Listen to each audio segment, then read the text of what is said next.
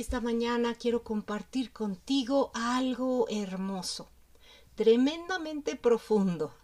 Así que te recomiendo que si te animas a escucharlo, lo hagas con detenimiento, con calma, de manera reflexiva, eh, que te tomes un tiempito para contemplar verdaderamente estas ideas, porque pueden transformar tu existencia si tan solo lo permites, si tan solo lo deseas.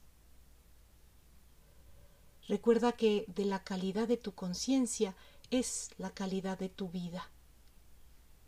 No simplemente se trata de resolver un problemita actual, no, se trata de comprender quién verdaderamente tú eres. Así que aquí vamos con esta hermosa aventura. Gracias.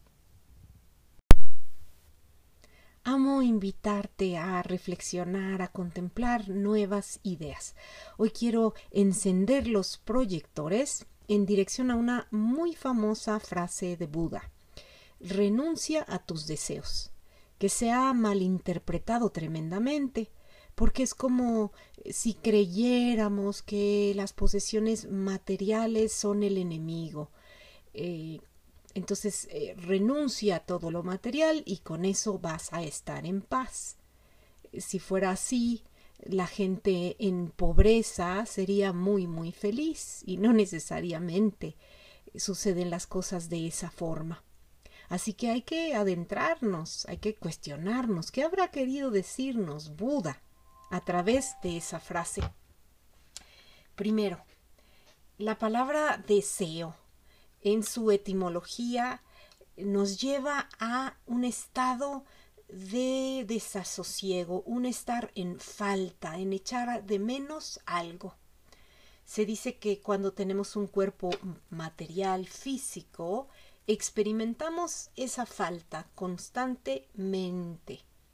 ¿Por qué? Porque, por ejemplo, en el vientre de la madre, mientras está llevando a cabo todo este proceso de creación de un cuerpo, estamos completamente entregados a la experiencia. Está nada más el óvulo y el espermatozoide en ese baile perfecto que, que comienza a dar vida, empieza el latido del corazón y a partir de ese bombeo se empieza a desdoblar todo lo demás, se empiezan a multiplicar todas las células con esta perfecta inteligencia eh, que cada una sabe cuál es su chamba, ¿no? Entonces, los que, las que están trabajando en el hígado, las que están trabajando en el estómago, las que están trabajando eh, en los pulmones, dirigidas a desarrollar esa parte del cuerpo. Primero en una escala pequeñita y ya después simplemente a crecer, crecer, crecer dentro del vientre.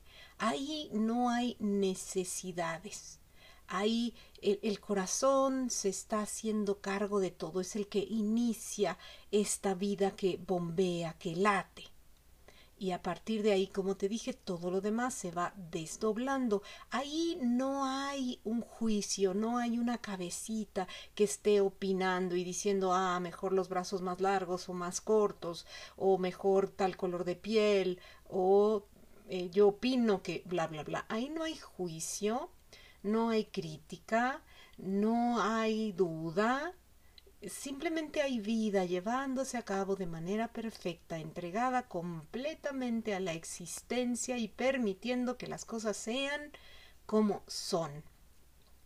Ya sea un, bebé que vaya a experimentar una vida con síndrome de Down, llegando a esa familia, o ya sea un bebé como se le llama en este plano, eh, completamente saludable, o ya sea uno que tenga eh, problemas de corazón. Cada uno viviendo su experiencia tal y como el alma así lo desea. Entonces, en ese estado dentro del vientre de la madre, en ese estado de plenitud, donde todavía no hay una opinión personal, pues no hay, no hay nada que extrañar, no hay nada que anhelar, no hay nada que echar de menos. Pero una vez que nacemos en un cuerpo físico, al poco tiempo empezamos a experimentar frío o calor. O podemos experimentar hambre o un retortijón. Ya tiene nuestro estómago, nuestro aparato digestivo que encargarse de digerir el alimento y después echarlo fuera. Ya nuestros intestinos tienen que trabajar y entonces ahí hay un esfuerzo que ya está realizando el cuerpo. Ya no está en esa completud, totalidad, donde todo es es dado, digamos, sin que haya la oposición del pensamiento, del juez interior, de los prejuicios, las ideas, las creencias. Nada de eso está estorbando a ese ser que simplemente está en completa entrega. Así que una vez que ya tenemos este cuerpo físico, que ya empezamos a opinar, a creer esto es bueno, esto es malo, esto me gustaría más, o sea, a la hora que mamá viene y me carga, me encanta, a la hora que me deja en la cuna, ya no me gusta tanto. Ahí empiezo a sentir una incomodidad que al rato se le llama soledad.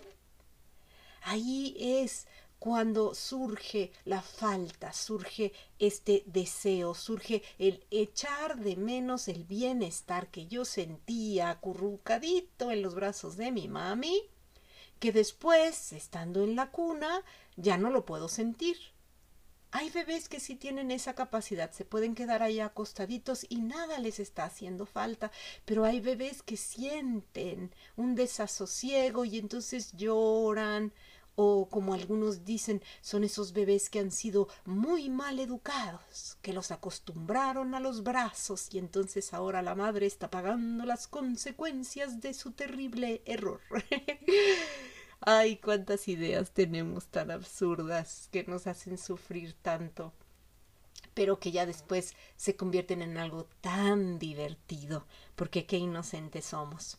Así que continuemos ya una vez que, que estamos, que ya nos identificamos con este cuerpo, ego, dentro de una familia, una sociedad, una cultura, entonces deseamos después más cosas. Deseo tal juguete, deseo dormirme más tarde, deseo no bañarme el día de hoy, ya, ya voy como niño teniendo mis preferencias. Y ya más adelante, siendo adulto, voy deseando más cosas. Deseo un novio, deseo un coche, deseo un título, deseo un trabajo, deseo casarme.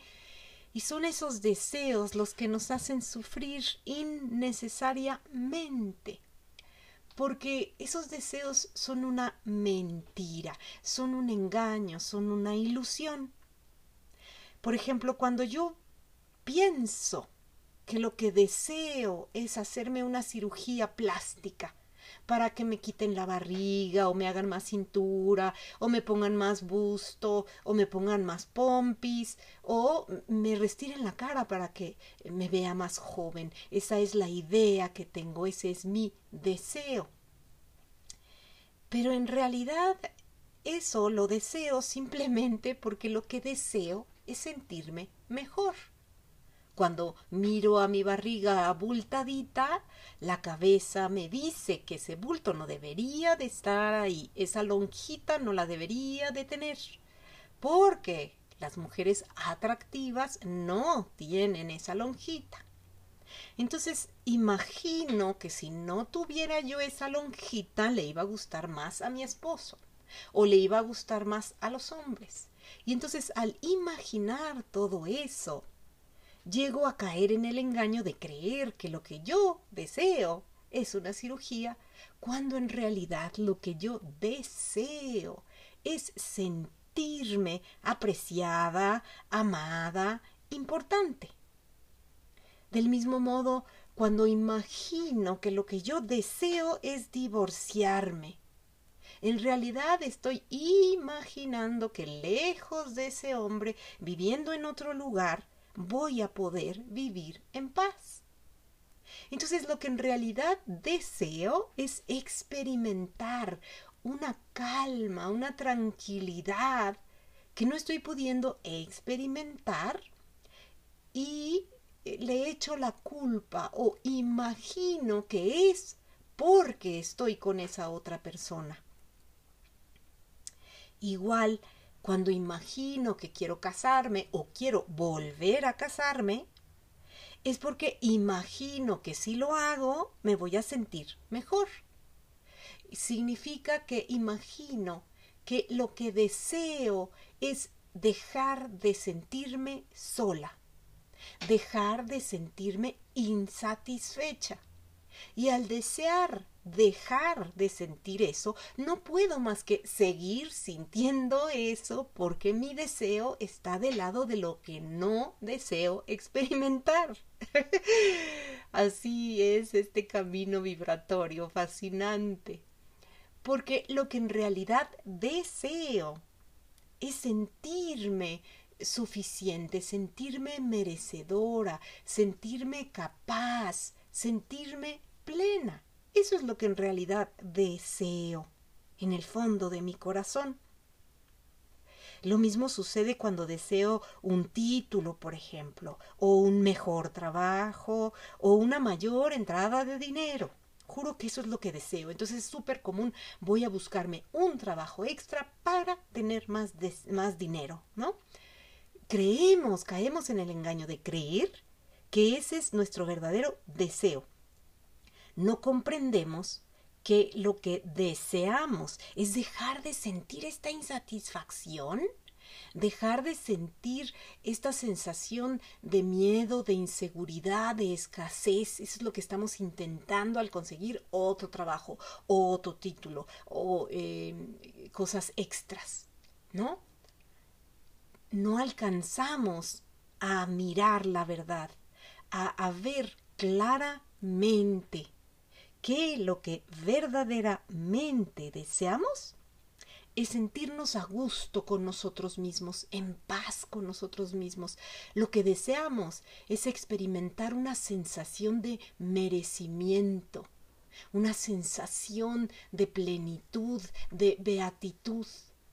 Lo que deseamos verdaderamente es alimentar el corazón de aprecio, de amor, de alegría, de bondad, de grandeza. Eso es lo que verdaderamente deseamos. Pero imaginamos que eso lo vamos a conseguir a través de ciertas cosas o ciertas condiciones. Ahí es donde caemos en el error, le ponemos condiciones a la vida. Ah, si tengo una pareja, voy a poder ser feliz, pero al rato ya tenemos a la pareja, ya no lo aguantamos, o ya nos cayó gordo, o es muy borracho, o es muy mujeriego, o es muy irresponsable, o no es nada cariñoso. Al rato regresamos a alimentar esa sensación de insatisfacción, desasosiego y menosprecio porque ese es el que hemos sido. Y de esa manera es como hemos utilizado nuestros dones divinos de pensamiento, sentimiento, emoción, imaginación, palabra y acto. Al habernos dedicado a alimentar el malestar, el desasosiego, el miedo, la culpa, la vergüenza, nuestras hormonas aprendieron a segregar sustancias que nos producen desasosiego, que no nos dejan estar tranquilos. Nuestro cerebro aprendió a construir esos caminos, esas eh, carreteras neuronales es la manera en que saben comunicarse nuestras neuronas. No hay suficiente, nos hace falta algo, eh, algo está mal, hay muchos problemas, todo está difícil. Esa es la conversación que tienen nuestras neuronas. Todavía no se han construido caminos, carreteras que lleven a bienestar, satisfacción, plenitud, alegría, bondad, amor, de manera consistente. Esos viajes salen cada de vez en cuando y son muy efímeros. en cambio, el viaje al drama, al, a la indignación, a la pérdida, al dolor, uy, esos viajes salen todos los días y hay rutas eh, en cualquier horario, siete días de la semana, 24 horas al día.